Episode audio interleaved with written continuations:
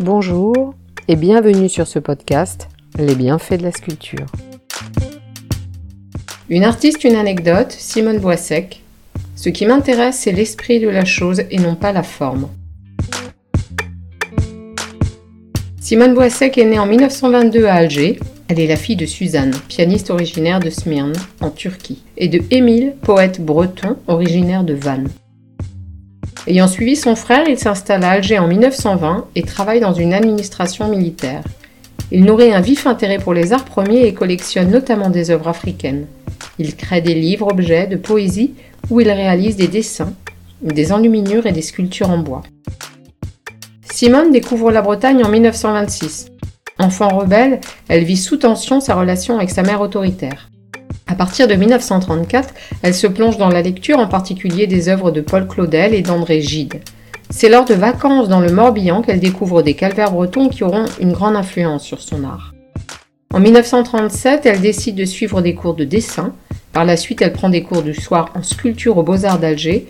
En 1940, elle obtient son baccalauréat. Elle entre en Hippocagne au lycée Bugeaud, puis elle poursuit ensuite des études de philosophie à l'université d'Alger. La même année, son père est révoqué par le régime de Vichy. C'est un fervent défenseur des revendications culturelles et nationales des Bretons ainsi que des Arabes, des Kabyles, des Indiens d'Amérique et des Gitans.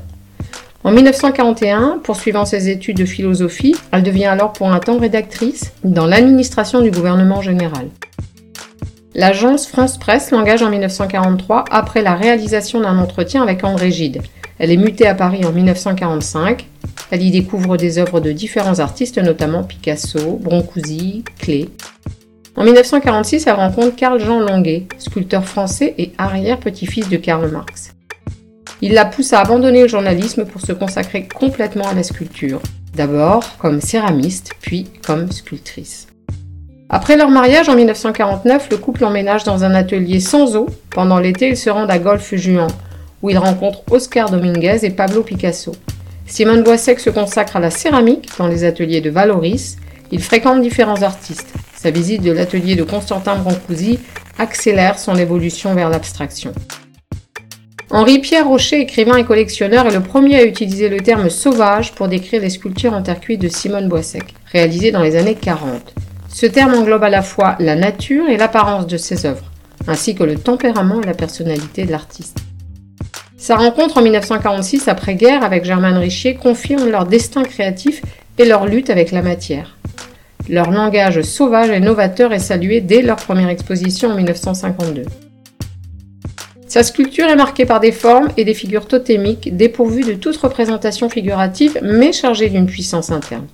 Pour exemple, La Forêt, réalisée en terre cuite en 1953, la même année Soleil Césaire en terre cuite, ce thème du soleil reviendra à plusieurs reprises dans son travail. Simone Boissec approche son art avec une curiosité ethnographique, elle cherche à rester fidèle à ses premières inspirations.